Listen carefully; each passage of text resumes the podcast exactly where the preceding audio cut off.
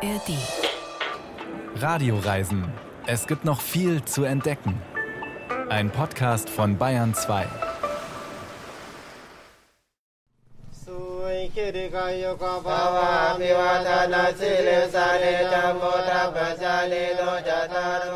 Dieser Gesang, er stammt von Mönchen aus Laos und er versetzt uns gleich in eine andere Welt, weit weg von der unseren.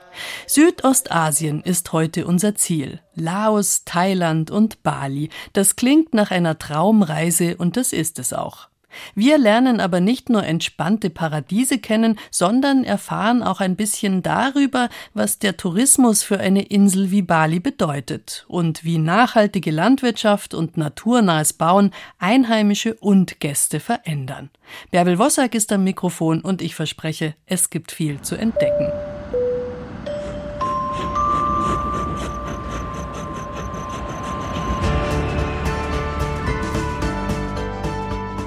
Laos ist ein Land, das wahrscheinlich nicht viele auf Anhieb auf der Landkarte zuordnen können.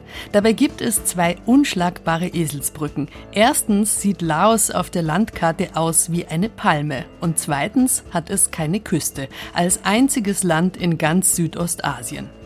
Was den Tourismus angeht, könnte das ein Vorteil sein, denn der Strand- und Partytourismus, der hat seine Schattenseiten. Laos ist immer noch ein Geheimtipp in diesem Erdteil, der in den letzten 25 Jahren vom Tourismus überrollt wurde. Die alte Hauptstadt von Laos, Luang Prabang, gilt als eine der schönsten Städte in ganz Südostasien.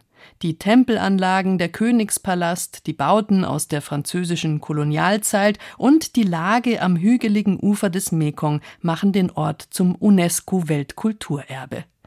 Weil Laos arm ist und weil es von einem unbeweglichen kommunistischen Regime regiert wird, hat sich nur wenig verändert in den letzten Jahrzehnten. Dennisburg hat nicht nur eine beeindruckende Stadt vorgefunden, sondern auch ungewöhnliche Menschen. Ich esse eine Nudelsuppe morgens um 8 Uhr. Ja, richtig gehört. Morgens. Warme Nudelsuppe. Bei um die 20 Grad Celsius Außentemperatur. Sie deckt vor allem den Flüssigkeitsbedarf der Menschen hier in Laos und tut trotz der Wärme an diesem frühen Morgen richtig gut. Christopher, der Mann, mit dem ich hier im Restaurant sitze, mag Nudelsuppe zwar auch ganz gern, aber ihm hat's hier in Laos ein ganz anderes Gericht angetan. Eine Portion gebratener Reis. Das war der beste gebratene Reis meines Lebens. Vielleicht ist der Reis sogar der Grund, warum Christopher, 38 Jahre alt, hier hängen geblieben ist. Hier in Laos, in der Stadt Luang Prabang, für unbestimmte Zeit. Eigentlich kommt Christopher aus Flensburg, lebt aber schon seit zwei Jahren hier. Im Internet habe ich über ihn gelesen, dem Aussteiger. Seine Geschichte hat mich fasziniert. Und jetzt, wo ich selber hier in der Stadt gelandet bin, habe ich Christopher kontaktiert, ihn gefragt, ob er mir seine Stadt zeigen kann, als Einwohner, als Zugereister. Er hat sofort zugesagt und jetzt sind wir hier unterwegs, in Luang Prabang, in der Stadt, die manche als die schönste Stadt Südostasiens bezeichnen.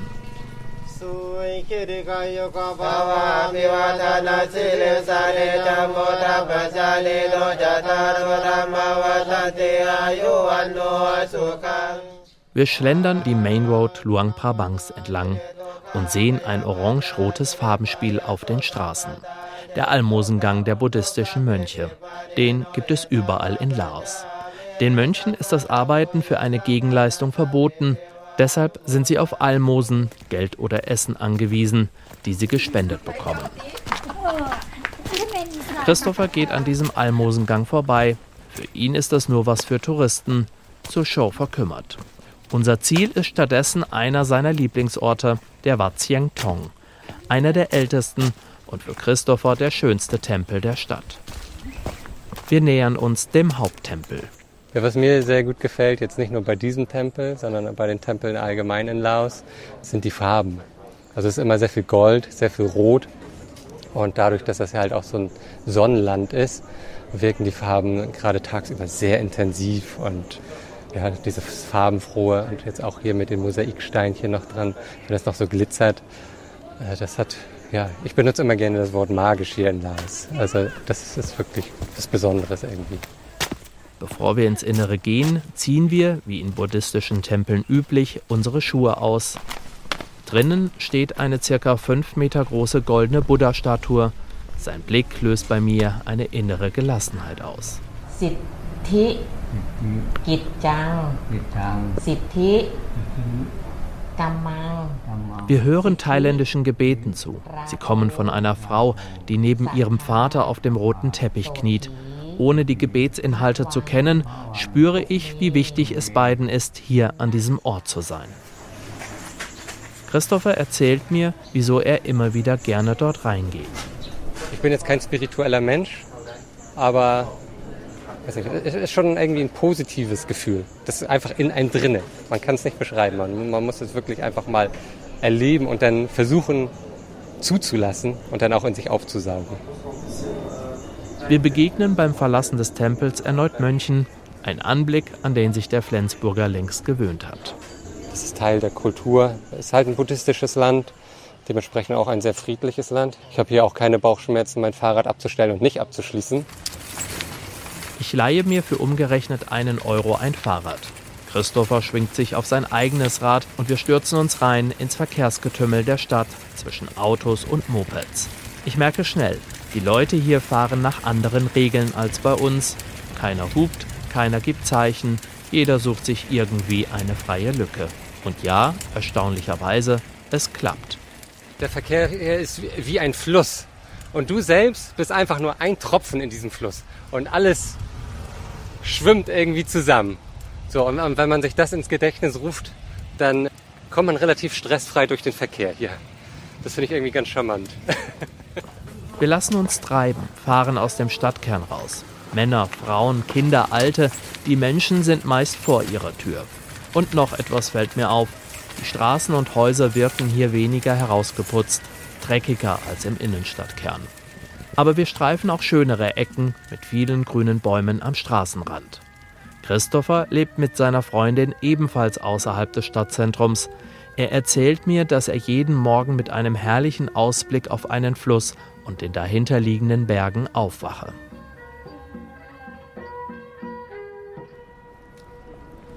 Mittags sind wir wieder im Zentrum von Luang Prabang auf der Main Street Restaurants und Cafés befinden sich in alten französischen Kolonialstilvillen. Wir gehen ins Tango-Restaurant. Inneneinrichtung und Atmosphäre wirken westlich. Touristen sitzen hier und trinken Bierlau. Das ist das heimische Bier. Fast jeder trinkt es. Es hat einen Marktanteil von über 90 Prozent im Land. Verständlich, es schmeckt lecker. Ich werde in den nächsten Tagen noch öfter Bierlau trinken. Christopher erzählt mir, wieso er eigentlich hier in Laos ist und wieso er hier in Luang Prabang geblieben ist. Und da wären wir jetzt wieder beim Reis. Also fast beim Reis. Denn bevor der Reis kam, kam Corona. 2020. Christopher war da gerade auf Weltreise mit dem Fahrrad. Auf einmal war alles anders. In Vietnam wollte ihm keiner mehr etwas zu essen oder zu trinken verkaufen. Und das war dann so der Moment, wo ich gemerkt habe, okay, ich, ich muss hier raus, ich muss dieses Land verlassen. Ich hatte noch zwei Orangen und eine halbe Packung Cracker. Also ich war gedanklich ein bisschen im Fluchtmodus und hatte das Prinzip Hoffnung, dass die Situation für mich in Laos besser ist. Und das Abendessen an dem Tag, war eine Portion gebratener Reis. Es war der beste gebratene Reis meines Lebens. Man gab mir Essen, ja. Laos kapselt sich in der Pandemie immer weiter ab. Am Ende ist Laos das mit am meist isolierteste Land der Welt. Man lässt bis 2022 niemanden rein oder raus. Und Christopher mittendrin. Er hat keine Möglichkeit, das Land zu verlassen. Christopher kommt, gezwungenermaßen, immer mehr in der Stadt an, findet immer mehr Gefallen am Leben hier, an den Menschen, auch an den Einheimischen, lernt eine Halblaotin kennen und sucht sich eine Wohnung. Und seitdem bin ich hier. Es ist das Lebensgefühl. Es ist das einfache, entschleunigte Leben. Man wird einfach herzlich aufgenommen von den Einheimischen. Es wird einem leicht gemacht, hier anzukommen und Teil der Gesellschaft zu sein. Christopher hat bei seiner alten deutschen Firma angeheuert und arbeitet komplett im Homeoffice. Zeit zu bestellen. Auf der Speisekarte des Restaurants gibt es asiatische und westliche Gerichte. Wir entscheiden uns für Chicken Rice. Reis mit Hühnchen. Nach der Bestellung schauen wir bei Silai in der Küche vorbei. Der Koch hat es uns erlaubt. Sie ist 21, kocht hier und verdient maximal 240 Euro im Monat. Viel ist das nicht. Ohnehin zählt Laos zu den ärmsten Ländern der Welt. Silai stammt aus einer Stadt nördlich von Luang Prabang und sie ist sich sicher, dass sie hier gut aufgehoben ist.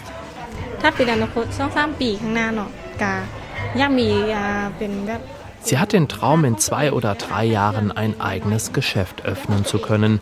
Sie glaubt fest daran, denn sie findet, dass Luang Prabang das Potenzial hat, dass mehr Touristen hier hinkommen. Diese Stadt sei ideal für ihre Pläne.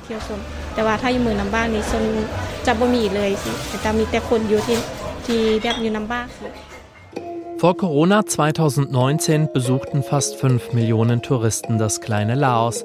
Allein eine Million Menschen kamen aus dem benachbarten China. Zukünftig werden es noch mehr sein. Dafür wird der neue Hochgeschwindigkeitszug zwischen beiden Ländern sorgen und außerdem die zunehmende Ansiedlung chinesischer Firmen. Das bedeutet Geld für das arme Laos. Nur hinter vorgehaltener Hand sagen manche Laoten, dass sie vom wachsenden Einfluss Chinas nichts halten, auch wenn sie wirtschaftlich davon profitieren. Laos hat sich in den letzten Jahren stark abhängig von seinem großen kommunistischen Bruder gemacht. China ist der größte Kreditgeber des Landes. Ziel Einfluss und Ressourcen sichern.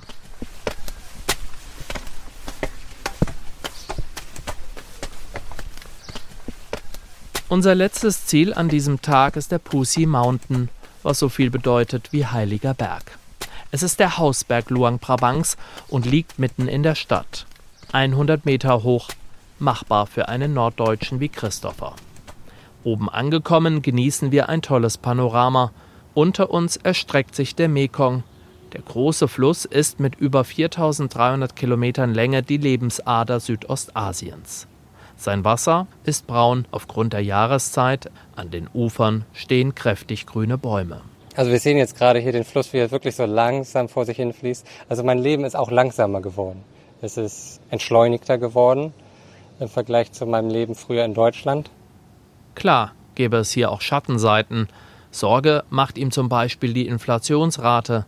Die lag alleine 2022 bei fast 40 Prozent. Außerdem herrsche hier viel Korruption. Aber die Entscheidung, hier jetzt zu leben, die habe er bis heute nicht bereut. Ich verstehe, warum er erstmal hier bleiben möchte.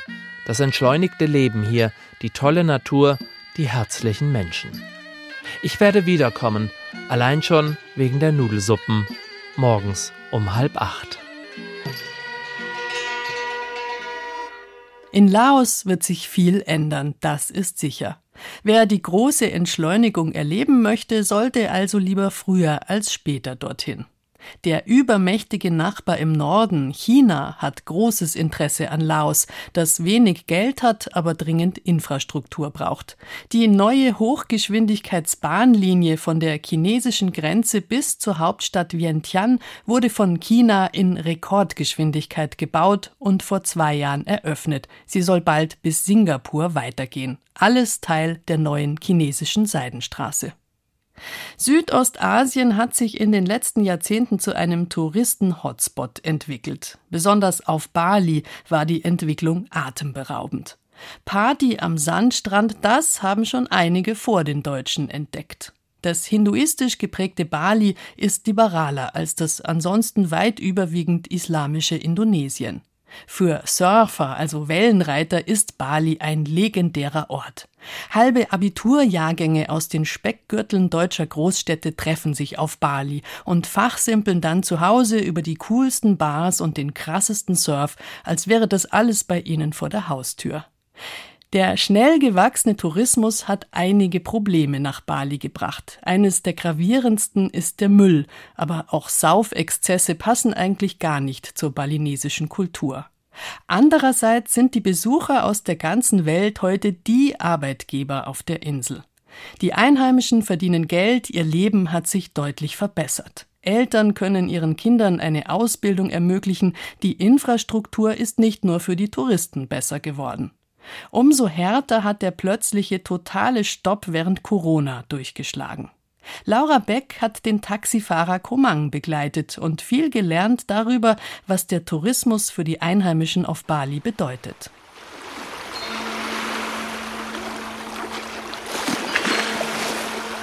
Ach, Bali.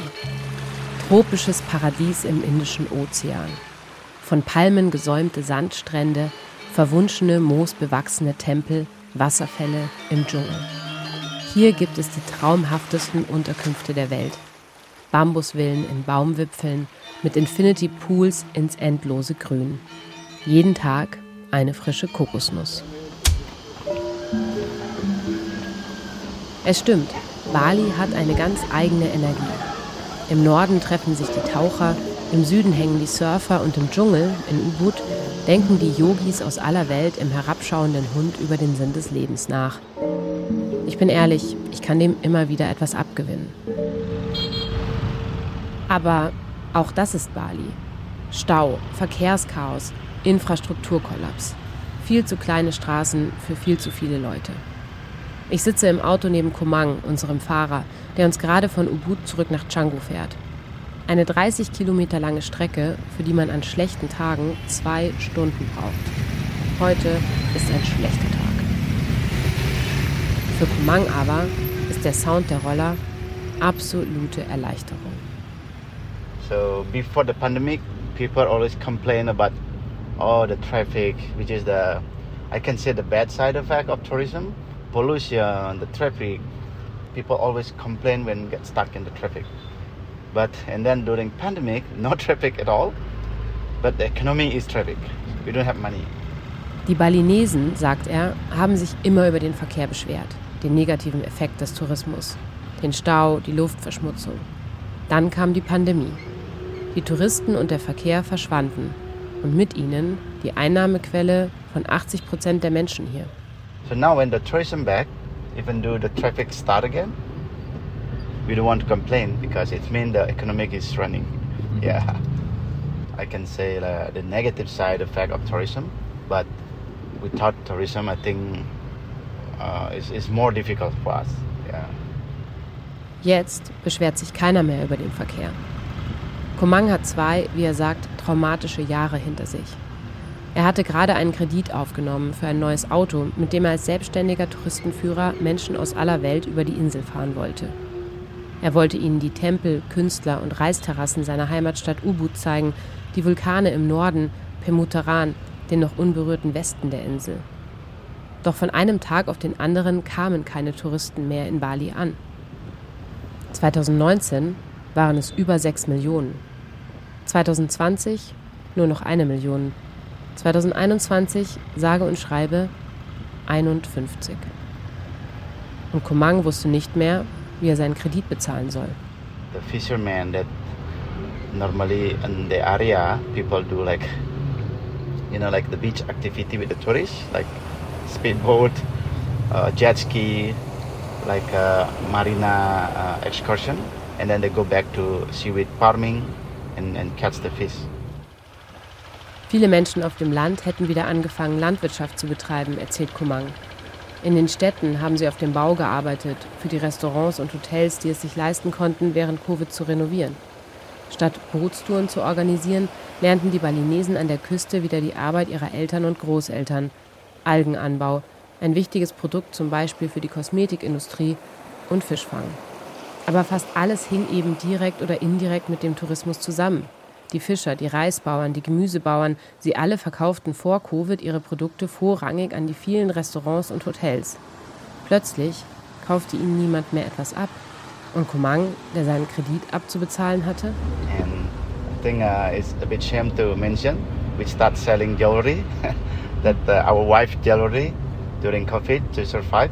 Yeah, yeah basically it's like it's I think uh, everywhere in the world is difficult, but in Bali since we live from tourism, it's become very difficult. Es ist ihm unangenehm, das zu erzählen. Aber sie haben den Schmuck seiner Frau verkaufen müssen. Die Goldhändler, die natürlich wussten, wie prekär die Lage der Menschen war, gaben ihnen keinen besonders guten Preis dafür. Soforthilfen in der Form, wie wir sie in Deutschland hatten, gab es während der Pandemie nicht. Die indonesische Regierung verteilte erst Reis, Nudeln und Speiseöl und später mit Hilfe eines Kredits der Weltbank auch Geld. Nur kam das lange nicht überall an, erzählt Kumang. But you know, in Indonesia we have over 200 million people, so I don't think everyone get a chance to get this. So and then, for example, like me, I have a car. So they see me having a car, so they consider have a, a better economy level. But actually, this car, I bought it with a big loan and still pay the credit, and I use it for working. Yeah, and then the because a lot of people protest, and then the government also consider not only the, the poor people, but also like I can say like a medium economy level, and basically at the end everybody deserve to get this uh, help. Indonesien ist mit 275 Millionen Einwohnern das viertgrößte Land der Erde. Es besteht aus rund 18.000 Inseln. Nicht jeder hatte die Chance, die Staatshilfen zu bekommen, erzählt Komang. Und weil er ein Auto besitzt, einen Luxusgegenstand, den nicht viele haben, rutschte er in der Prioritätenliste erst einmal nach unten, auch wenn das Auto nicht abbezahlt war. Erst nachdem die Leute protestierten, erreichte das Geld mehr Menschen. They end up selling the villa or even selling the land to cover the, the credit. Doch da hatten manche ihr Haus oder ihr Land schon verkauft.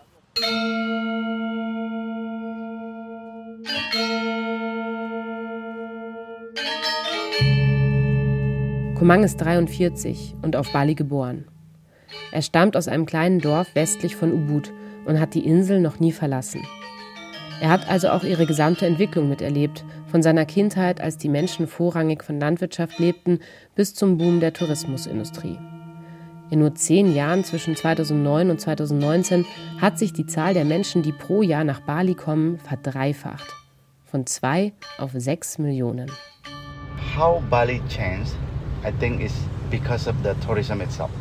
The good thing is we have a better living now. I remember when I was in elementary school, I only have one shoes to go One to shoe? one shoes to go to school. So normally uh, you have you know the shoes to go to the class, the shoes for exercise, the shoes for this and that. So I only have one shoes because I can't afford to buy. My family, my parent doesn't have money. So normally during exercise you need to wear shoes, but instead wearing shoes we take off the shoes because we're afraid it's gonna be broken. Als Kind hatte Komang nur ein Paar Schuhe.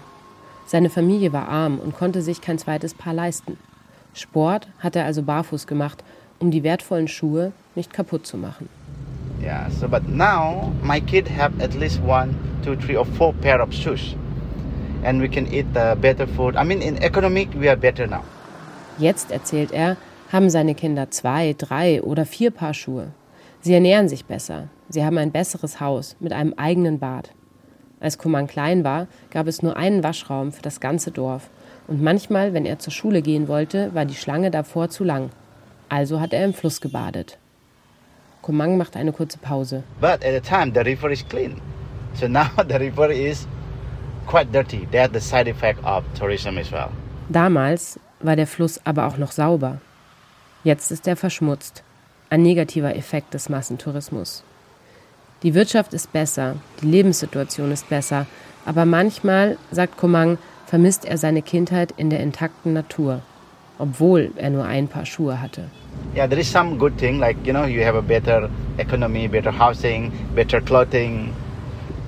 In in some uh, way, I still miss the childhood that you are very close to the nature. Even though you only have one pair of shoes.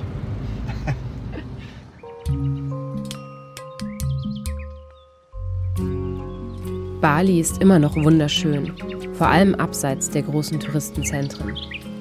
Je weiter westlich man fährt, umso weniger Einfluss hatte der Tourismus dort auf die Natur.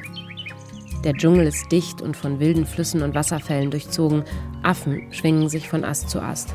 Die Strände sind menschenleer.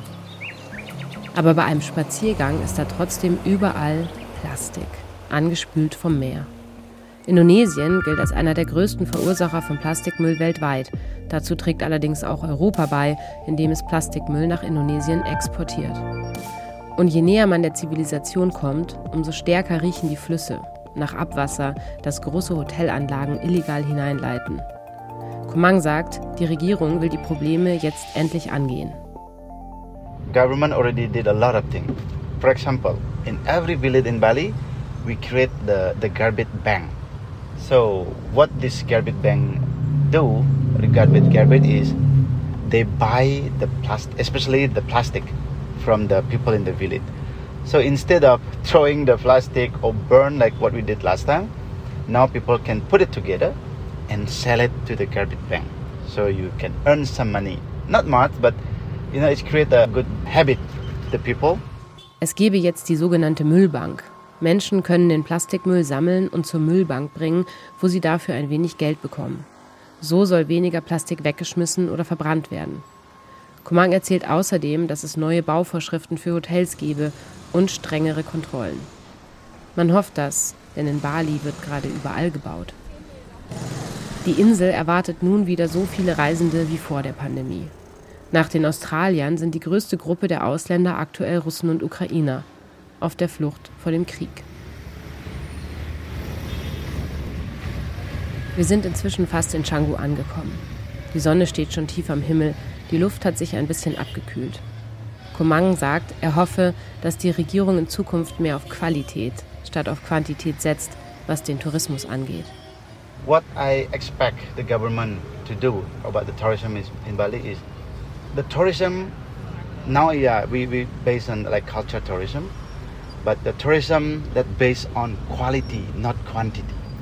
Now i think the government like based on quantity. I think more tourists coming is the better but i hope for bali because we are small island it's already hectic a lot of traffic so better to get a quality tourism not quantity. Er meint damit individualreisende die sich für die balinesische Kultur interessieren, die tendenziell länger bleiben, statt Massen an Partytouristen, die nur für die Beachclubs kommen. Kumang biegt links in die Einfahrt unserer Ferienvilla ab. Er hat uns den ganzen Tag begleitet, nach Ubud gefahren und zurück, einen Mittagstisch in unserem Lieblingsrestaurant besorgt. Wir bezahlen ihm dafür 800.000 indonesische Rupiah, umgerechnet rund 50 Euro. Eine letzte Frage habe ich noch, ob Kumang hofft, seiner Frau eines Tages ihren Schmuck zurückkaufen zu können.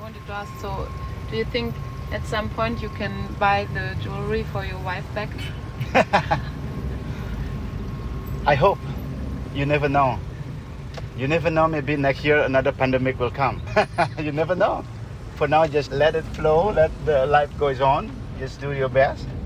So I hope someday I can uh, give her back all the jewelry that I we, we sell during pandemic. You know.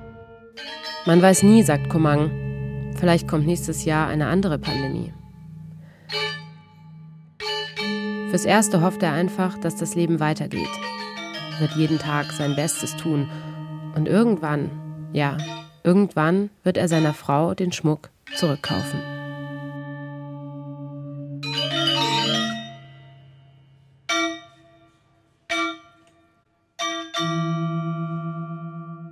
Auf Bali ist der Tourismus wieder voll angelaufen. Die Corona-Wunden verheilen langsam.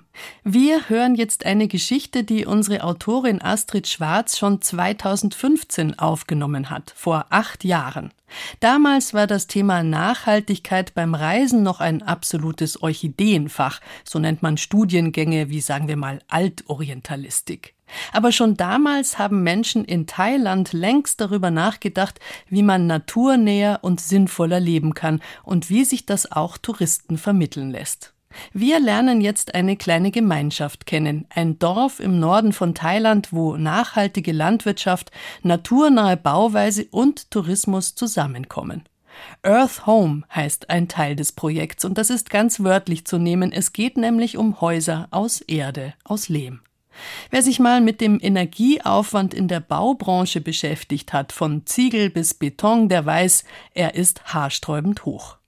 Die Gründerin von Earth Home, Tombai Leknam Narong, hat einst ihr Glück in Bangkok gesucht, ist dann aber zurückgekehrt ins Dorf und hat nicht nur ihr eigenes Leben verändert. Astrid Schwarz hat sie besucht, weil sie zu denen gehört, die in Thailand etwas lernen wollen und nicht nur ein Paradies erleben. Hochkonzentriert stehen wir um ein Schlammloch herum, am hinteren Teil des Grundstücks von Earth Home. Die Sonne demonstriert ihre Kraft. Wir, das sind einige Gäste von Earth Home, zwei Schweizer und ich. Alle tragen lange Thai-Stoffhosen, T-Shirts und Hüte. Mit der Kleidung bekunden wir Respekt und schützen uns vor der Sonne. Ein Hemd mit Spaghettiträgern wäre doppelt unangebracht. Wir wollen mehr über den Bau eines Lehmhauses erfahren, denn wir wohnen hier alle in diesen kleinen, perfekt klimatisierten Gebäuden. Sie sind unterschiedlich ausgestattet. Mal mit einem, mal mit zwei kleinen Schlafräumen und einem überdachten Badezimmer mit kalter Dusche. Ein idealer Ort, um die heißen Tage und die noch kühlen Nächte zu verbringen. Wir beginnen mit dem Grundprodukt, den Lehmziegeln. Neben der Lehmgrube liegen große Säcke mit getreideähnlichem Inhalt. Reisspelzen – ein Abfallprodukt des Reisanbaus. Die dunkelhaarige, zierliche Om mit schwarzem Nerdbrillengestell auf der Nase steht mit ihrer Mutter Pitom Bai, der Gründerin von Earth Home, neben der Grube, in der Wasser den Boden aufgeweicht hat. Die Frau mit den verschmitzten dunklen Augen und der sonnengegerbten Haut ist an die 50 und hat vor mehr als zwölf Jahren das erste Lehmhaus hier gebaut. Niemand aus dem Dorf hat ihr damals geholfen, weil niemand glaubte, dass es funktionieren würde. Das hat sich geändert. Mit ihrer Idee von ökologischer Landwirtschaft und einem sorgsamen Umgang mit der Natur hat sie das Leben im Dorf nachhaltig beeinflusst. Piton Bai hat zuerst den Boden aufgehackt, um Erde zu lockern, und stampft mit dem Fuß das Wasser in den Boden. Pitumbai spricht kein Englisch, also erklärt ihre Tochter, was sie tut.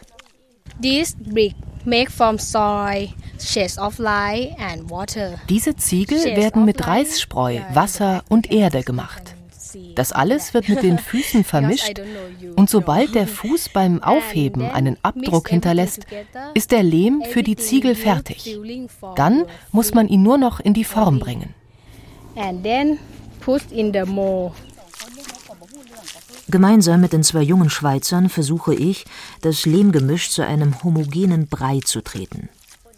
Wir krempeln die Hosen hoch. Mit einem Bein stützt man sich ab, mit dem anderen tritt man in den rutschigen Boden. Die ersten Schweißperlen kommen. Manchmal gibt das Gleichgewicht nach und es dauert, bis die Konsistenz stimmt. Mal braucht es mehr Reisspreu, dann wieder ein wenig Wasser. Endlich kann man die Fußabdrücke sehen. Wir können den Lehm in die schwarzen Plastikkübel füllen und dann in die Form pressen. Das Holzgestell liegt am Boden und erinnert an ein kleines robustes Holzregal mit fünf Fächern. Darin haben fünf Lehmziegel Platz.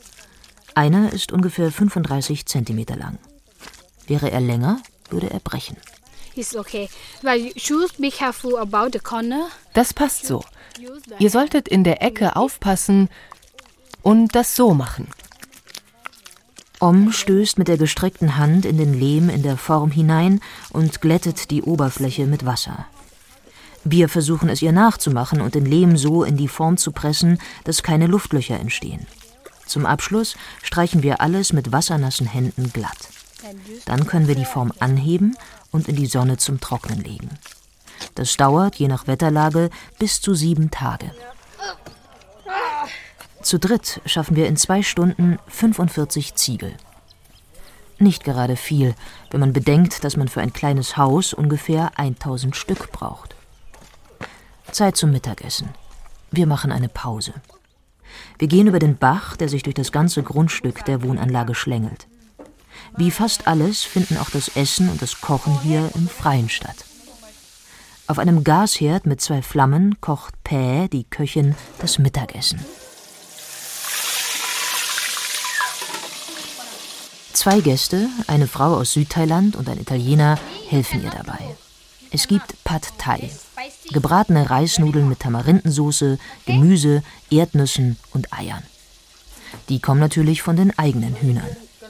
Wir stellen Teller und Gläser auf die Tische, dann kommt der Tontopf mit dem fertigen Gericht aus der überdachten Freiluftküche. Dazu gibt es grünes Blattgemüse aus dem Garten, scharfe und milde Soßen. Jeden Tag gibt es etwas Neues zu probieren. Es schmeckt vorzüglich.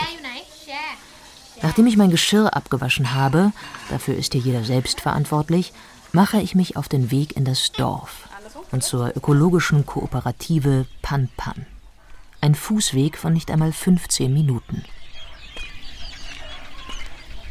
Dort hat der Nachhaltigkeitsgedanke, der auch die kleine Siedlung Earth Home beseelt, seinen Anfang genommen. Der Weg führt auf einer staubigen Straße durch das Dorf in Richtung Dschungel. Im Hintergrund winkt üppiges Grün. Es folgen Reisfelder, die gerade bepflanzt und unter Wasser gesetzt werden. Dann geht es weiter über einen kleinen Bach, von Bananenstauden gesäumt. Ich steige durch ein Tamarindenwäldchen den Hügel hinauf. Das erste Dach von Panpan schimmert durch die Blätter. Ich besuche den kleinen Coffeeshop, der den Bewohnern und Gästen als Treffpunkt dient. Dort werden erfrischende Fruchtshakes mit Kokosnuss, Mango und Ananas kredenzt, Kaffee, Kekse und andere hausgemachte Kostbarkeiten. Auch Pflanzensamen kann man gegen eine Spende mitnehmen. John Jandai, der Gründer der ökologischen Kooperative Pan Pan, sitzt entspannt in einem Korbsessel. Fast immer ist er barfuß unterwegs. Er trägt, wie wir alle, die weiten und ganz gerade geschnittenen Thai-Hosen, die um die Hüfte gebunden werden, und ein T-Shirt dazu. Seine dunklen Haare sind stoppelig kurz geschnitten und von weißgrauen Inseln durchzogen. John Jandai strahlt eine einnehmende Ruhe und Gelassenheit aus. 2003, so erzählt er, kam er aus dem Isan, aus dem Osten Thailands, hierher nach Mejo, um Land zu kaufen. I'm a farmer, so I noticed that ich bin ein Bauer und habe festgestellt, dass viele Pflanzen, die in meiner Kindheit noch überall zu finden waren, jetzt verschwunden sind. Heute gibt es nur noch Hybridsamen und von denen kann man keine Samen für die nächste Saison ziehen. Außerdem steigen die Preise so schnell. Hybridsamen sind sehr schwach und brauchen viel Chemie, um überhaupt zu gedeihen. Für uns ist es einfacher, unsere eigenen Samen zu züchten, denn damit sind wir unabhängig von den Firmen und der Chemie. Und außerdem bleibt uns mehr Geld übrig, da wir die Samen nicht kaufen müssen. Die Samen sind jetzt das Wichtigste in unserem Leben. Keine Samen, kein Glück und keine Freude. Keine Samen, keine Freiheit.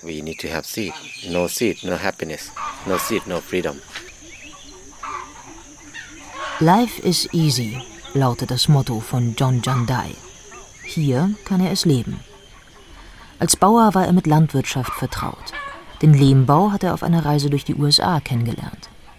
Er hat dort 1000 Jahre alte Lehmhäuser von amerikanischen Ureinwohnern bewundert und war von der Bauweise und den klimatischen Vorzügen begeistert. Er ging nach Thailand zurück und baute sein erstes eigenes Haus auf dem Grundstück seiner Familie. Gleich hinter dem Coffeeshop, auch einem kleinen Lehmhaus, steht das große Gehege der Hühner. Die Tiere bekommen die organischen Abfälle, legen Eier und der Hühnermist wird als Dünger auf die Beete aufgetragen. Alles wird hier so gut wie möglich wiederverwertet. Die Toiletten sind Kompostanlagen und das Regenwasser wird gesammelt, gefiltert und wiederverwendet. Auch eine Solaranlage steuert das ihre zur Stromerzeugung und zum Weg in die Autarkie, dem erklärten Ziel von Panpan bei. Oh, die meisten Menschen, die herkamen, wollten lernen, wie man das Leben einfacher gestalten kann und lernen, wie man eine Wahl im Leben haben kann. Da haben wir angefangen, uns als Bildungszentrum zu verstehen, indem wir vor allem lernen können, unser Leben einfacher zu gestalten und wieder gemeinsam zu leben. Das Wirtschaftssystem trennt die Menschen heutzutage voneinander und es ist schwer geworden, einander wirklich zu begegnen und miteinander zu leben. Uns ist das wichtig. Zum einen geht es hier darum, die Pflanzenvielfalt zu erhalten und zum anderen unser Leben wieder zu vereinfachen. saving seas and then learning how to make life easy. Am hinteren Teil des Grundstücks steht eine Menschentraube rund um eine Frau in türkisfarbenen Latzhosen. Peggy Reens, die Frau von John Jandai, eine US-Amerikanerin, die vor langem als Austauschstudentin nach Thailand gekommen ist und Panpan mitbegründet hat. Das Paar lebt auf dem Grundstück im eigenen Lehmhaus. Beide kochen in der Gemeinschaftsküche. Kein Haus hat eine eigene Küche und alle essen gemeinsam. Sie übernehmen wie alle anderen einen Teil der täglichen Aufgaben. Und sie haben einen Sohn. Tan wird wie die anderen fünf Kinder in Panpan von einem wechselnden Lehrerteam unterrichtet. Sie lernen vom Leben für das Leben, sagt Peggy. Ihr Sohn kann beispielsweise mit zehn Jahren schon seine eigene Hütte bauen. Etwas, was die Teilnehmerinnen des Kurses, der von Peggy geleitet wird, gerade lernen. Das Lehmhaus steht schon. Angefangen haben wir mit einem Fundament aus Beton, weil es hier Probleme mit Termiten gibt. Dann haben wir die Ziegel gelegt. Wir haben vielleicht drei oder vier Tage gebraucht, um die Struktur des Gebäudes aufzuziehen. Das ging sehr schnell, weil wir ja schon trockene Ziegel hatten. Aus einer kleinen Lehmgrube haben wir den Mörtel geholt und die Ziegel einen nach dem anderen Reihe für Reihe miteinander verbunden. Es muss nicht ganz gerade sein, gerade so, dass es nicht auf die eine oder andere Seite kippt. Das reicht schon. Das Material ist sehr genügsam. Jeder kann das machen. Dieser Kurs konzentriert sich auf Earthen Buildings, also auf Lehmhausbau. Andere Kurse auf der Farm geben Einblick in die Grundlagen des Gemüseanbaus. Wie kann ich mich selbst versorgen und wie die Samen erhalten? Menschen aus ganz Thailand kommen hierher, erzählt Peggy Reens, aber auch aus weiter entfernten Ländern wie den USA oder Indien. Pitom Bai von Earth Home, der kleinen Siedlung, in der ich meine Ferien verbringe, hat das Lehmhausbauen von John Jandai gelernt. Sie war die erste im Dorf, die seinen Ideen und Visionen geglaubt hat und es selbst probiert hat. Mittlerweile sind ihr andere gefolgt. Eine Freundin von Pitum Bai etwa hat ihre Papaya-Plantage auf biologische Landwirtschaft umgestellt. Die Pflanzen gedeihen prächtig. In Chiang Mai hat die Kooperative von Pan Pan mittlerweile drei kleine Restaurants eröffnet, in denen sie ihre Produkte verkochen und die Ideen weiter verbreiten. Es gebe immer wieder Menschen, die mehr wollen als nur einen Kurs machen, erzählt John Jandai. Uh, wir wollen nicht, dass es zu groß wird. Viele kleine Plätze sind besser als ein großer. Wir versuchen, die Menschen zu ermutigen, woanders so etwas wie hier zu machen. Ein paar Gehminuten über den Hügel und dann links am Wald entlang ist Panya, ein Nachfolgeprojekt, entstanden. Aber bevor ich mir das ansehe, mache ich eine kleine Pause in der Hängematte des Coffeeshops und tauche ganz in die Atmosphäre dieser ruhigen Welt ein. Life is easy. Vielleicht breitet sich das ja langsam aus, wie ein ganz langsames, gesundes Virus. Nachhaltiges Reisen, nicht nur in Südostasien. Von einer weiten Reise kommen wir jetzt wieder zurück in die absolut untropische Heimat. Für ein bisschen Südostasien to stay empfehle ich die großartige Küche. Die kann man ja auch bekommen, ohne um die halbe Welt zu jetten. Über den Tellerrand schauen ist eine wirklich wichtige Sache. In den Teller reinschauen und unbekannte exotische Dinge entdecken auch.